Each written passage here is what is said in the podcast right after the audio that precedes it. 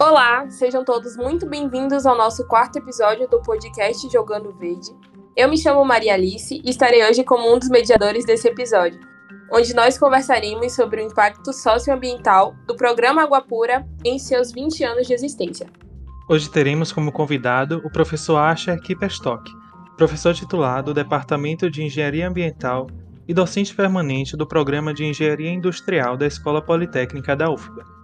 Engenheiro civil pelo Instituto Tecnológico de Israel e PhD em Engenharia Química, Tecnologias Ambientais pela Universidade de Manchester.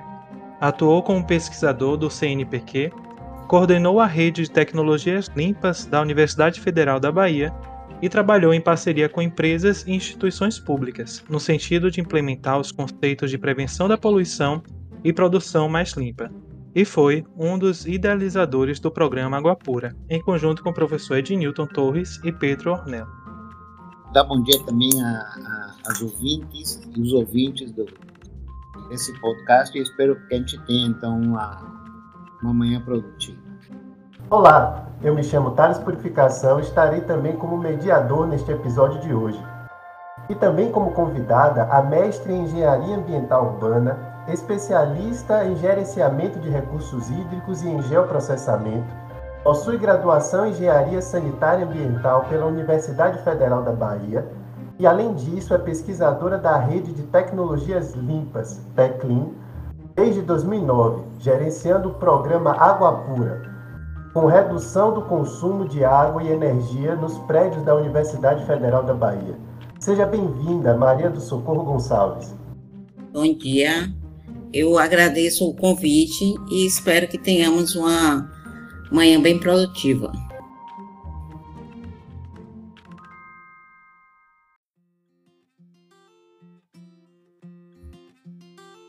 Então, para iniciar nosso momento de discussão, gostaria de pedir para que vocês explicassem o que é o programa Água Pura. Pois temos aqui, nesse momento, ouvintes que ainda não conhecem, então gostaria que vocês contextualizassem um pouco o que é o programa Água Pura. Bom, vou começar aí por uma questão de idade. O, o programa Água Pura é um, é um esforço que começou a ser desenvolvido a partir de 2004, 2005, no âmbito da Escola Politécnica da UFBA, no sentido de tornar mais racional o consumo de água e energia é, da universidade. Né? O que a gente ficou na época é que se praticavam consumos, eu diria, irresponsáveis, né? mas irresponsáveis mais que nada, porque se desconhecia o, o consumo da própria universidade ou não se tinha referências em relação ao que seria um consumo adequado. É, eu poderia dizer, por exemplo, que quando o que deve ter de alguma maneira justificado essa inércia no sentido de não se encarar o problema do uso inadequado da água é que pelas normas de projeto de prédios, prédios de uso público, como escolas, etc., em geral se atribui a, a vazão de 50 litros por pessoa a dia e para efeito dos cálculos das tubulações. Isso leva a que alguns gestores pensem que se está se consumindo 50 litros por dia, está se consumindo uma quantidade de água necessária que não poderia ser reduzida. De fato, e eu posso afirmar, para prédios universitários, um consumo acima de 8 litros por pessoa dia, eu já acho que deve ser reduzido. Então, o programa começou é, primeiro, ainda na iniciativa do, do Pedro e do Ednildo, a montar um sistema de manutenção para resolver problemas de vazamentos com maior presteza e com maior capacitação. Logo em seguida, a gente se deu conta, e aí começa a construção conceitual do programa, e tão importante, ou mais importante do que a manutenção, é ter um corpo de, de funcionários, alunos, estudantes e professores vivo em relação ao tema. Quer dizer, somos usuários da água, então temos responsabilidade com ela.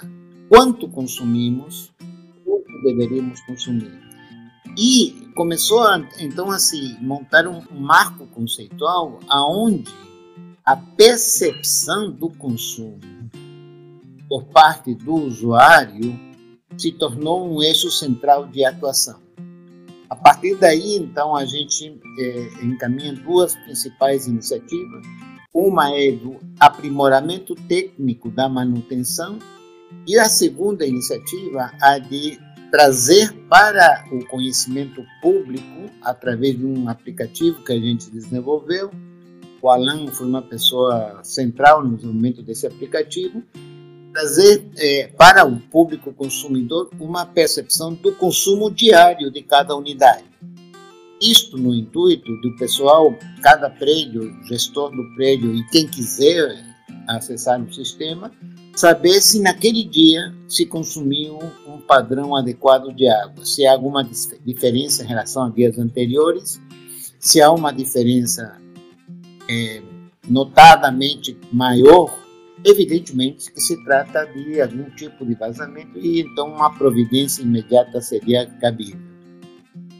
A gente começou no outro sentido da manutenção, é, saímos de apenas uma manutenção corretiva motivada por a visão de grandes vazamentos para uma manutenção preventiva em que eh, se faziam varreduras, a gente chamava dessa forma, varreduras do prédio, se ia de, de, de ponto de consumo a, a, ponto de consumo, verificando se esses pontos de consumo estavam de fato no seu padrão, no padrão operacional desejado.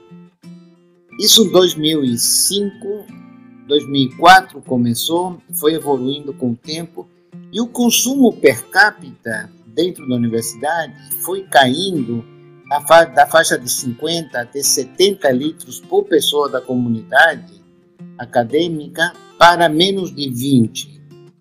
E aí, mais ou menos, se estabilizou, eu acho que inadequadamente ainda em 20, porque se o programa fosse continuado com a ênfase e as orientações que vinham sendo construídas, acredito que hoje poderíamos estar na faixa dos 8 litros por pessoa dia.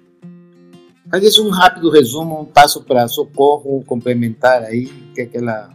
Tem pouca coisa complementar, mas assim, é, a gente pode perceber que de 2014 até o momento a gente teve uma estabilidade né, no consumo, tendo uma queda maior agora durante a pandemia, mas mesmo assim uma queda que não foi a esperada, porque se a universidade está parada, deveria ter sido uma queda bem brusca.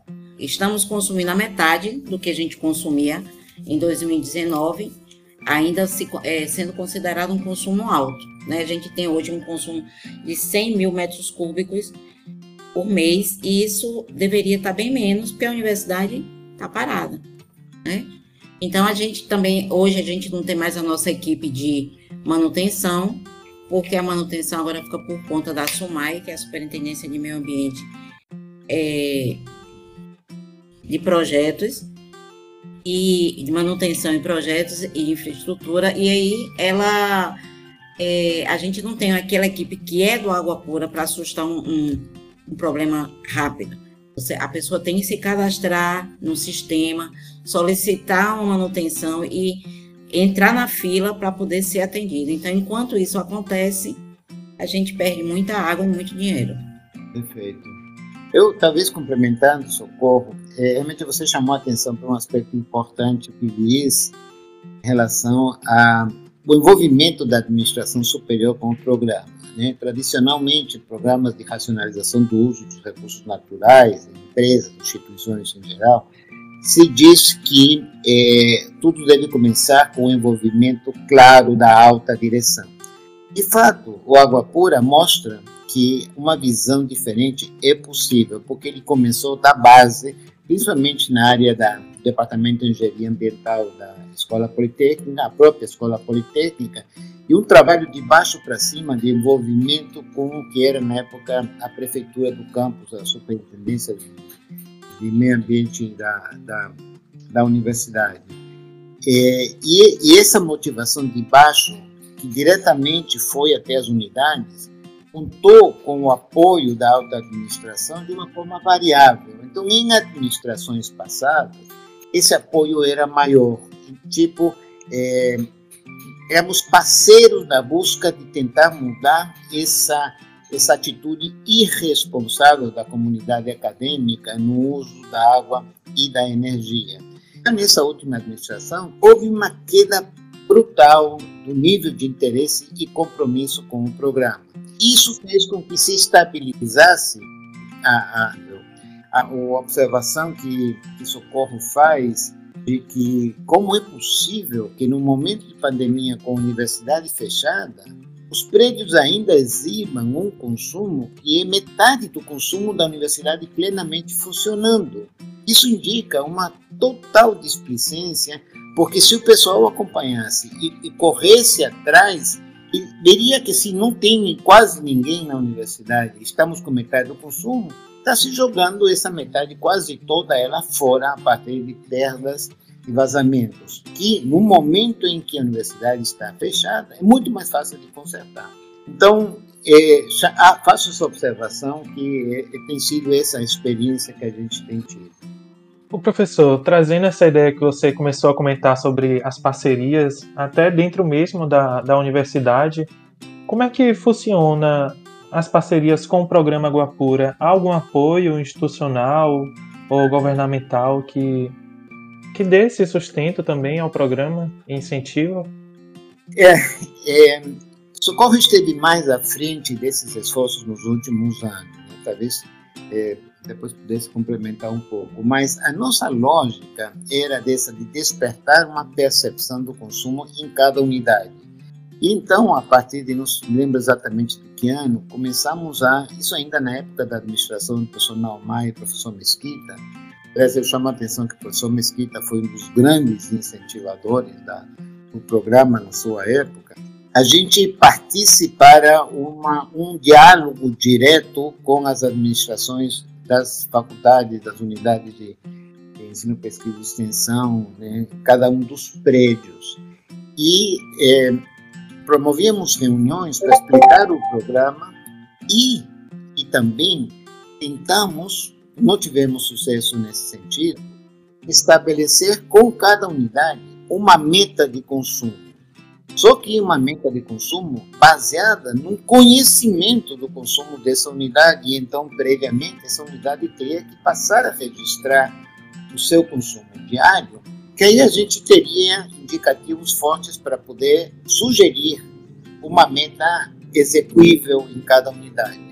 Esse processo infelizmente não chegou a um, a um, a um sucesso desejado, necessário, pelo menos nas nossas expectativas, e foi decaindo, foi decaindo. Evidentemente que para um processo desses ser bem sucedido, ah, o estímulo da administração superior extremamente importante. Então, à medida que esse estímulo foi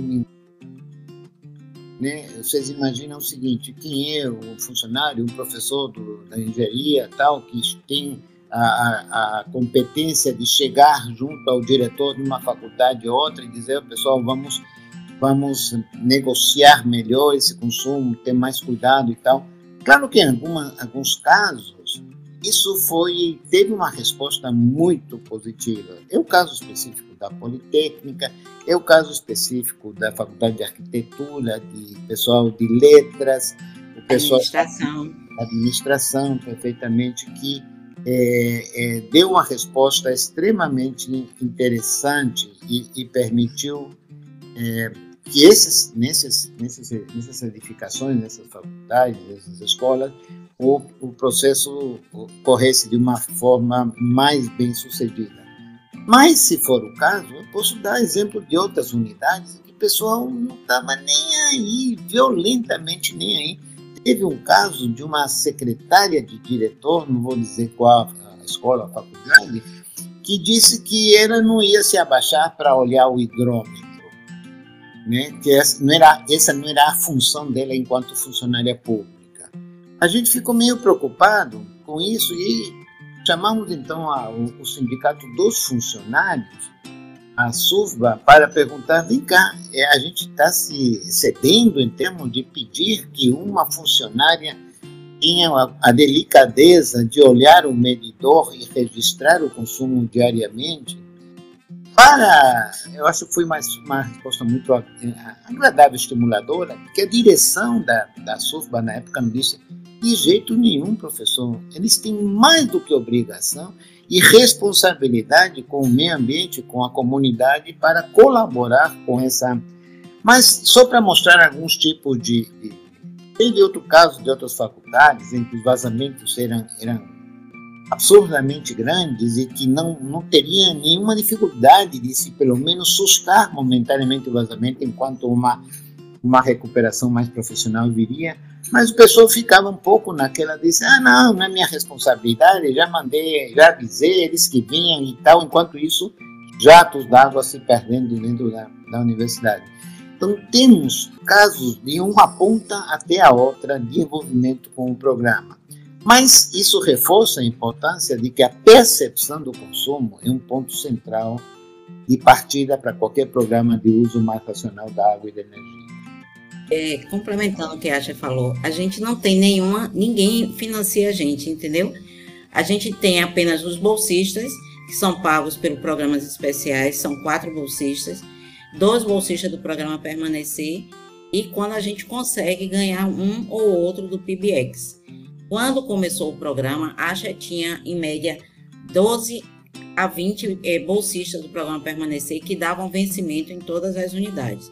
Agora nós temos bem menos, né? E a gente faz com que a universidade, a gente gostaria de negociar com as unidades o que a gente economizasse para eles ganharem como premiação. Não conseguimos até hoje isso.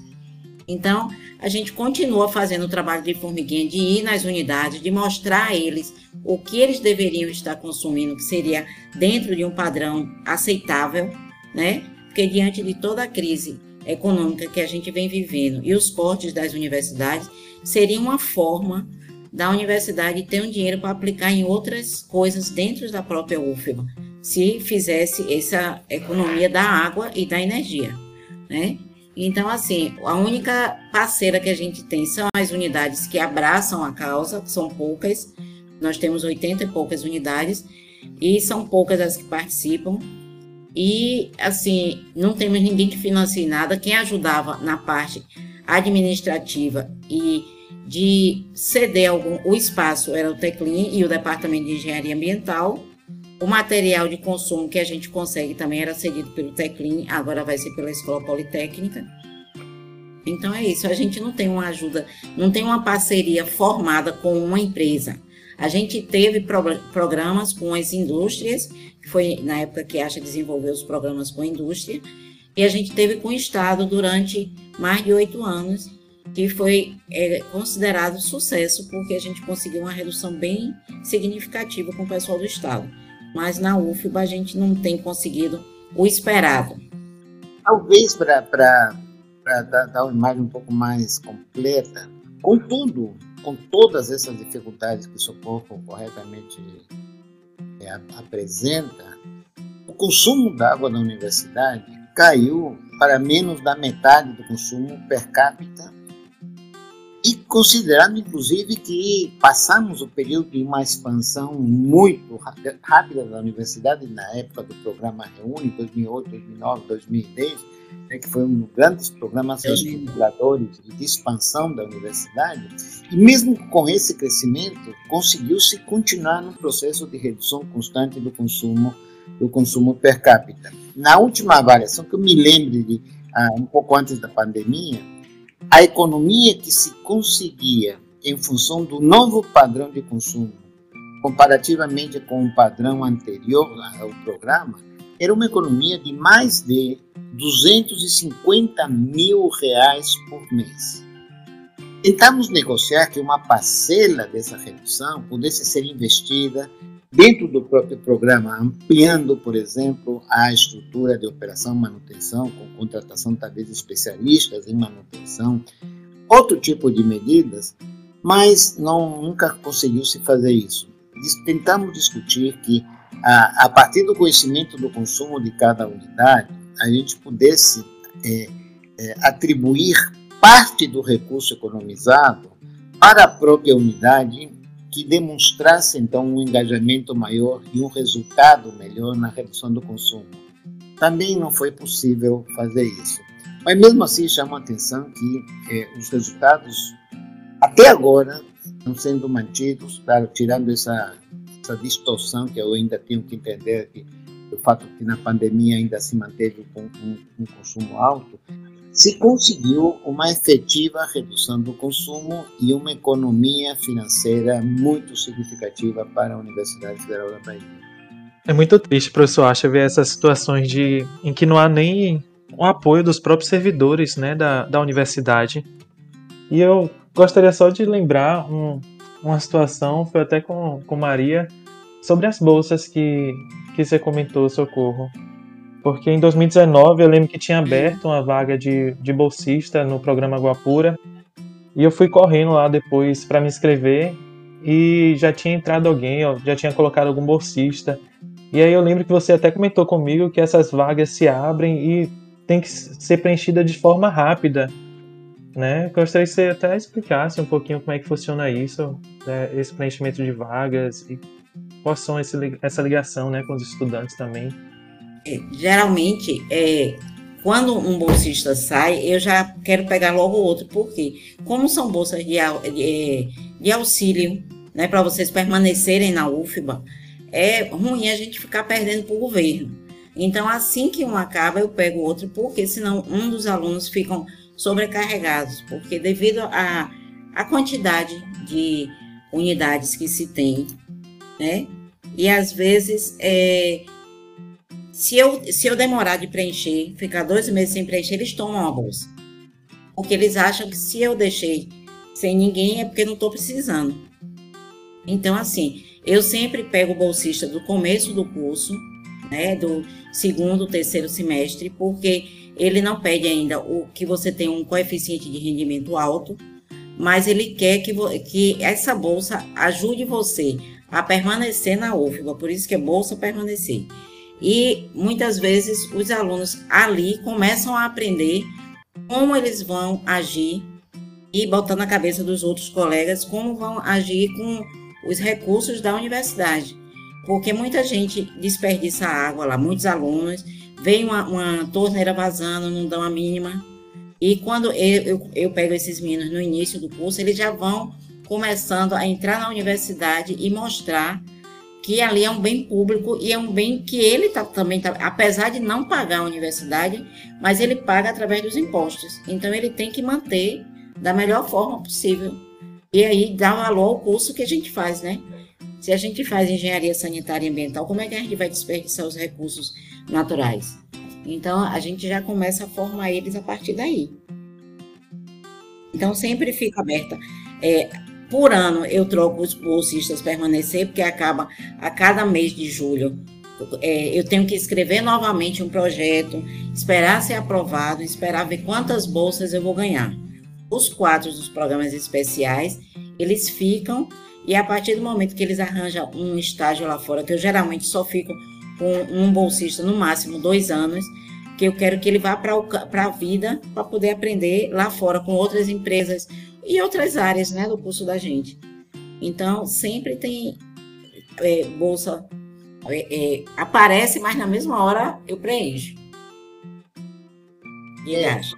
Uma, uma questão que você que é importante é que é, o programa sempre privilegiou as bolsas do projeto Permanecer, do programa Permanecer, que são bolsas de inclusão social. Né? Então, a, o nosso critério de, de escolha era muito mais favorecer a inclusão social e a permanência de alunos menos favorecidos economicamente dentro da universidade do que o desempenho puramente acadêmico de produção do, do aluno, notas, o que seja.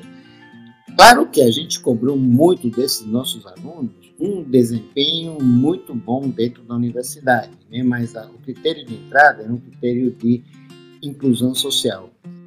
É, e no início, é, a gente, como o Scorro falou, a gente a ter 10 a 20 bolsistas. O que eu quero chamar a atenção é que uma bolsa, não sei qual é o valor agora, mas na época, dizer, de 400, 400 reais, ainda continua o mesmo valor. É. 10 alunos, 10 alunos com uma bolsa de 400 reais, são 4 mil reais que o Estado, a universidade, aloca no programa.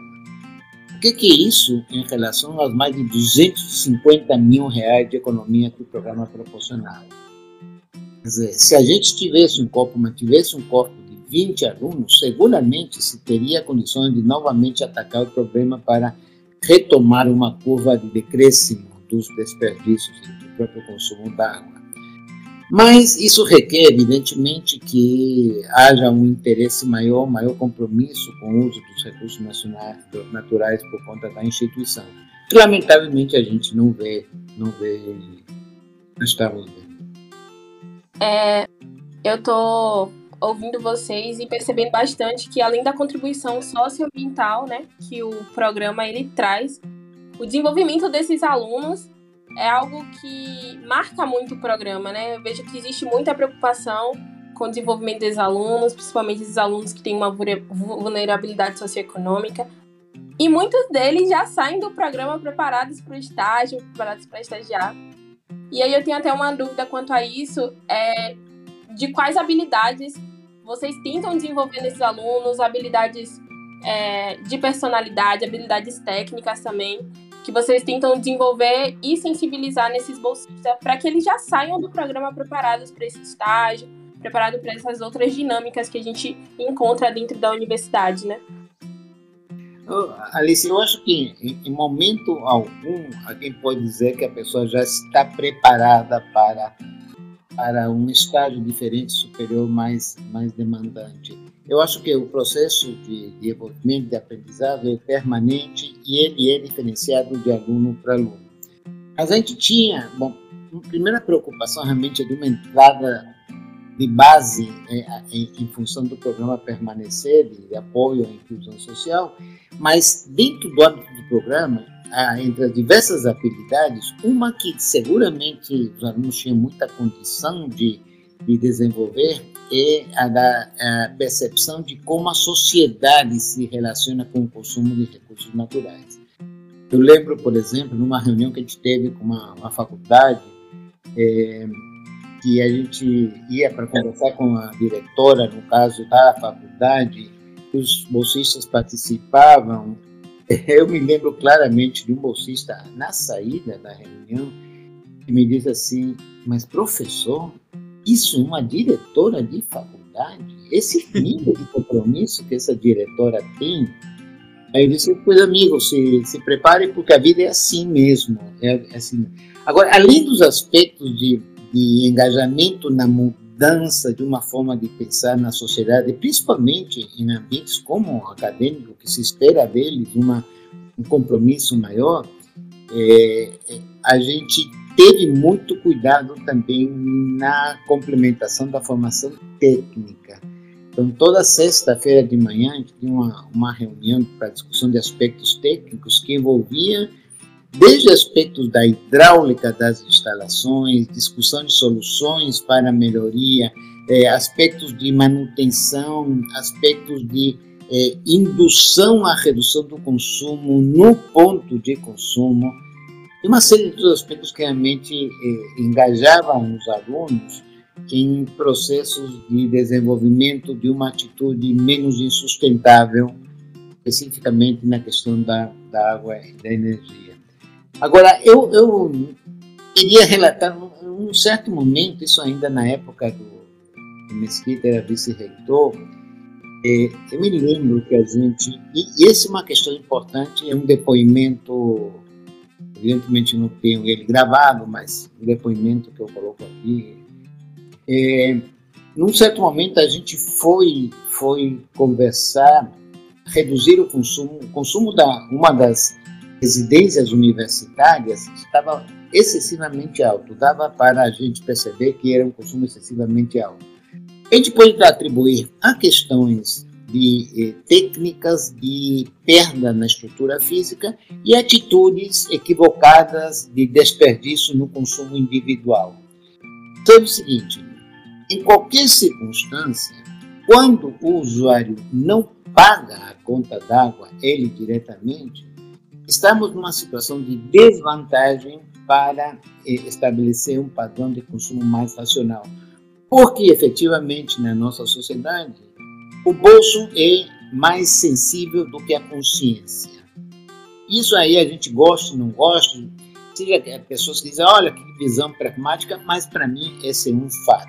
Então, quando não é o usuário, e o usuário pode ser o usuário direto que abre a torneira, o usuário pode ser o diretor da unidade, e tal o usuário pode ser o, o, encarregado do sistema de manutenção. Não é ele que paga do seu bolso a, é, o, o, desperdício causado. A gente já tem uma certa dificuldade de como motivar essa, esse uso mais racional.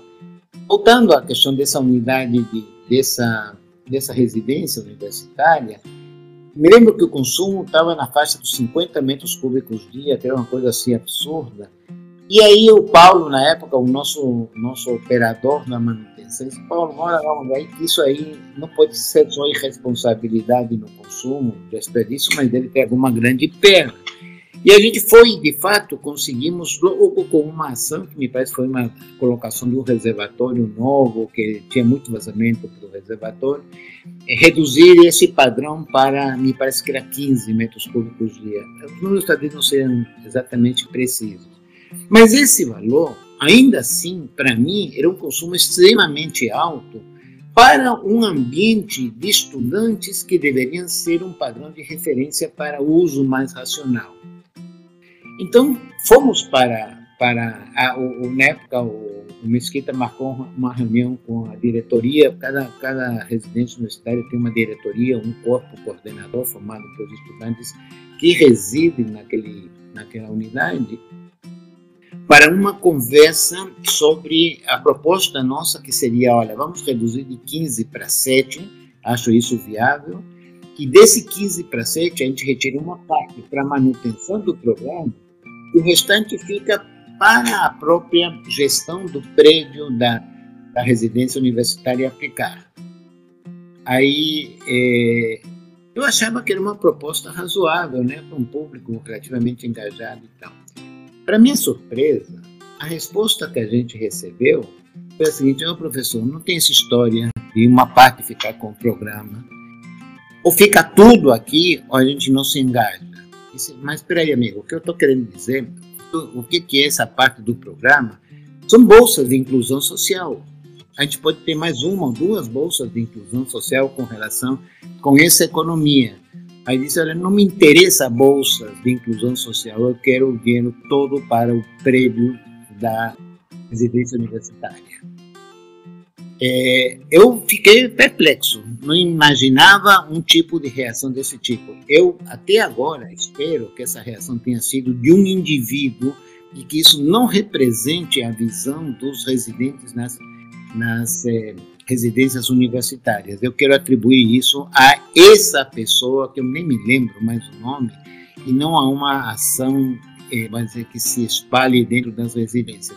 Mas eu virei com minha cara de perplexo para o professor Mesquita, estava acostumado a ter esse tipo de negociações, olhei, Mesquita. Aí ele olha para mim e diz assim, bem-vindo ao mundo real, Asher.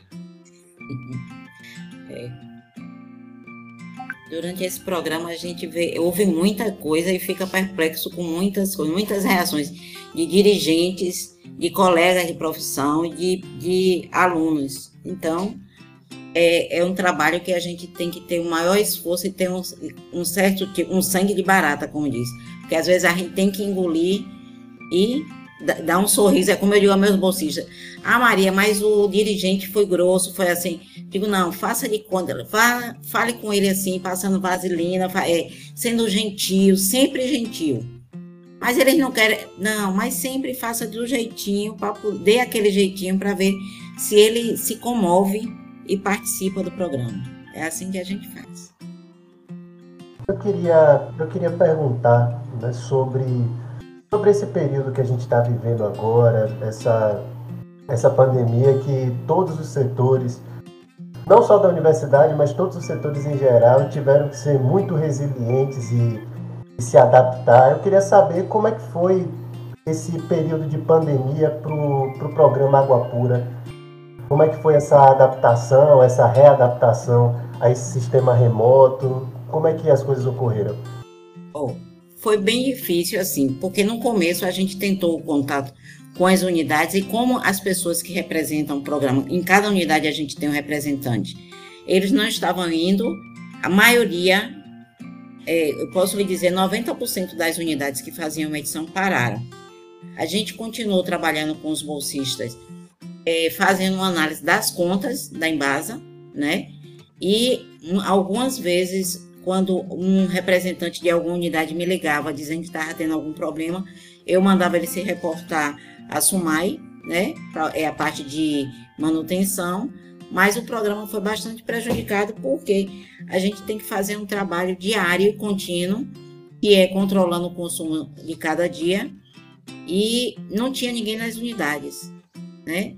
Na, na Politécnica, Zé Mariano, ele ia de vez em quando, e quando acontecia alguma coisa, o, o vigia ligava logo para ele. Então, teve uns dois vazamentos na Politécnica, que é onde eu tenho é, dados para lhe dizer, e foram sanados porque, como Zé Mariano é uma pessoa que está sempre ligada, sempre acordado ao consumo, ele, na mesma hora que o rapaz ligou para ele, ele foi tomou a providência para sanar aquele vazamento. Então a gente teve um aumento do consumo, mas logo depois é, estabilizou porque foi sanado o problema. Mas nas outras unidades, como eu já falei, tem, tem consumo altíssimo. É, a, os, os, dirigentes da universidade estão sabendo que a cada três meses eu envio para eles os gráficos de cada unidade, mostrando quem consumiu, quem aumentou o consumo e quem realmente reduziu, e perguntando a ele o porquê de, de uma não providência, mas ele elogia o programa, mas não me deu nenhuma resposta. Então eu não tenho nem como te falar nada. É, eu, eu, eu assim, recuperando mais ou menos o que a gente tem falado, eu queria fazer o seguinte comentário, porque a gente tem apresentado ao longo desse podcast mais uma visão, de fato, das dificuldades que a gente enfrentou. Isso se deve ao fato de que tanto eu quanto Socorro, quanto a equipe toda, tem sempre ter tido um compromisso ambiental muito avançado, muito avançado, além daquele que em geral se pratica em termos de redução do consumo de água, outros recursos, perdas de materiais, etc. É, isso faz com que é, qualquer análise do estágio de desenvolvimento de um programa ou de uma atitude pareça ser sempre insuficiente. Para gente, para mim, é insuficiente, até porque eu tenho uma cobrança, faço uma cobrança maior às instituições acadêmicas do que faria de outras instituições. Faz parte da minha forma de pensar, do, do meu ideal de universidade. Agora, feito esse esclarecimento, pode parecer contraditório, mas eu acho que o programa tem sido um sucesso fortíssimo, tem tido um sucesso fortíssimo. Se você considera que a gente conseguiu reduzir mais da metade do consumo per capita com a expansão da universidade e tal, quer dizer, de alguma maneira, houve uma alteração da forma como diversos segmentos se comportam dentro da universidade. E é uma outra questão é que mesmo quando não há um endosso, um apoio maior da, da alta administração, de alguma maneira a, a instituição responde e respondeu. É, mas, mais uma vez dizendo, poderia ser muito melhor? Poderia, mas houve um avanço que, sem dúvida, tem que ser reconhecido e, e, e, e se deve muito à participação de socorro, dos bolsistas como um todo, e de, do apoio de diversas pessoas, como é, a Socorro citou agora, Mariano, na Escola Politécnica, é, uma, é, é, um, é um funcionário cujo engajamento, responsabilidade e inteligência são admiráveis. Ele conseguiu envolver o pessoal terceirizado da vigilância, etc., de forma que a escola politécnica continua sempre com esse tipo de comportamento adequado. Em outras unidades também isso aconteceu, mas não foram ainda na maioria, né? não foram ainda na maioria. Mas eu acredito que é, a persistência nesse tipo de programas pode levar a resultados extremamente interessantes. É, complementando o que a Asha falou, se a gente for pensar que quando o programa começou, né, começou em 2001, a gente tomando como base o ano 2000, que a gente tinha um consumo de 451 mil metros cúbicos. E em 2019, eu boto 2019 como base, porque 2020 a gente teve essa variação da pandemia a gente estava consumindo a metade, 220 mil metros cúbicos.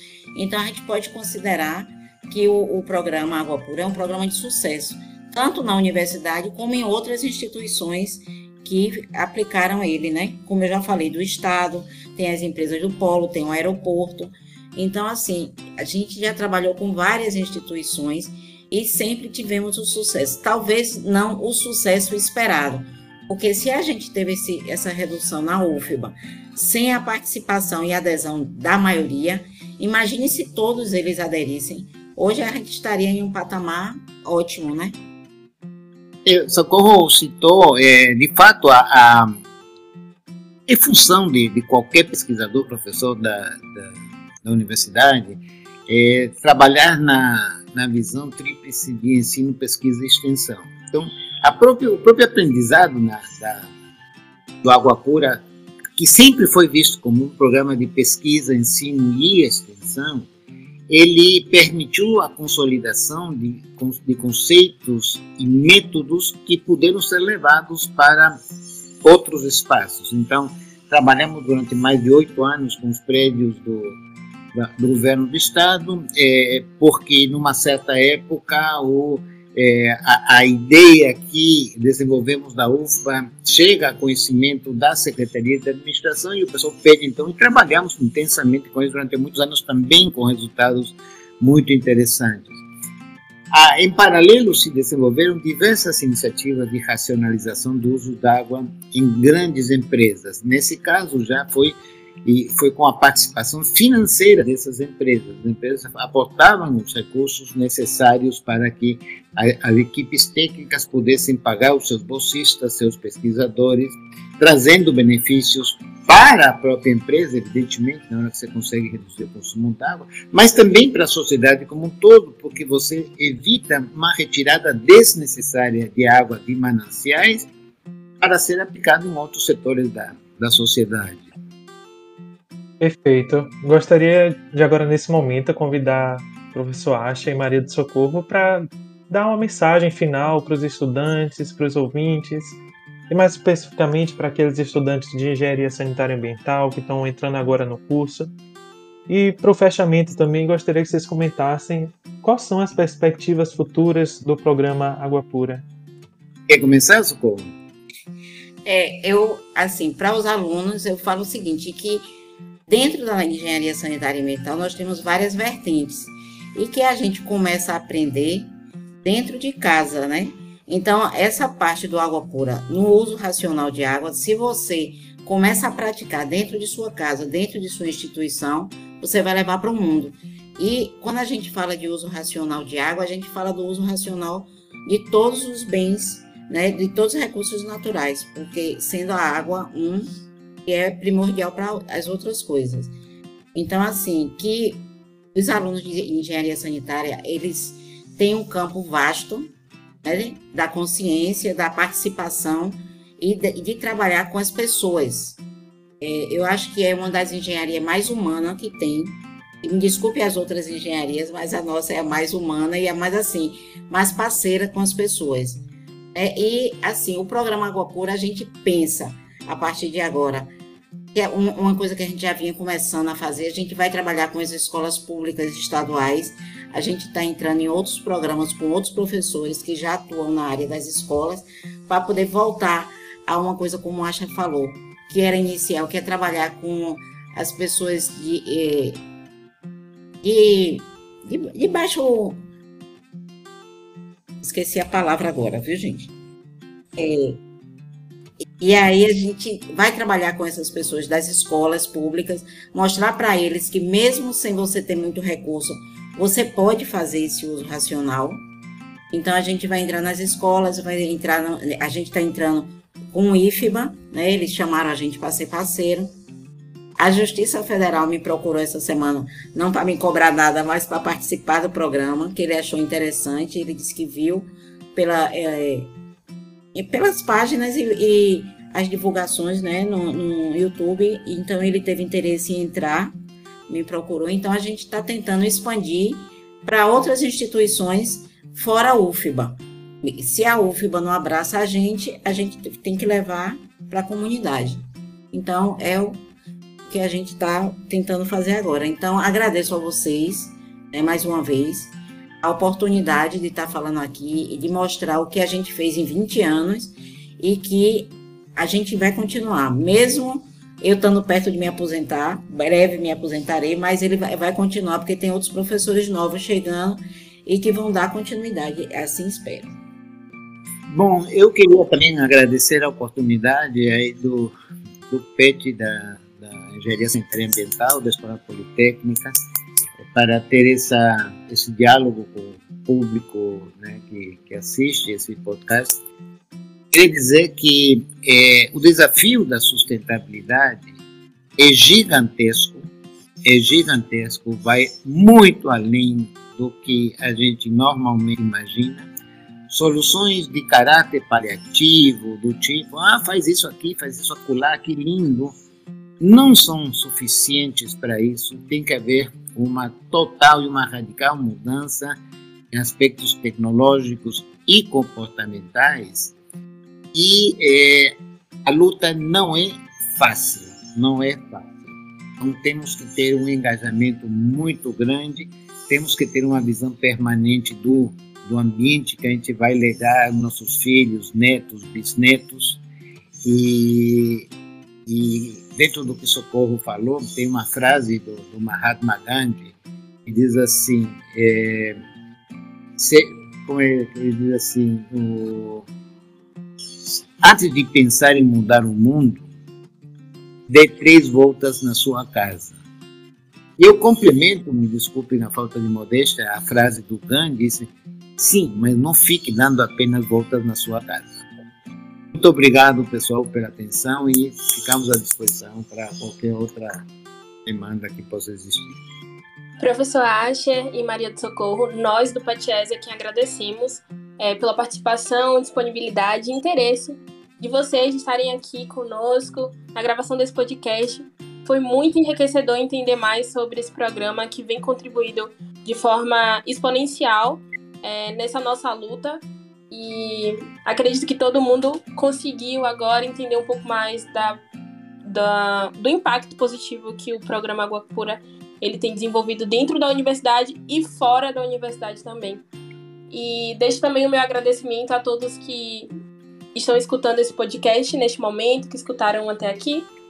Quero deixar também meu agradecimento ao professor Asher, Maria do Socorro, e eu quero lembrar que essa é uma atividade desenvolvida pelo Programa de Educação Tutorial de Engenharia Sanitária e Ambiental da UFBA.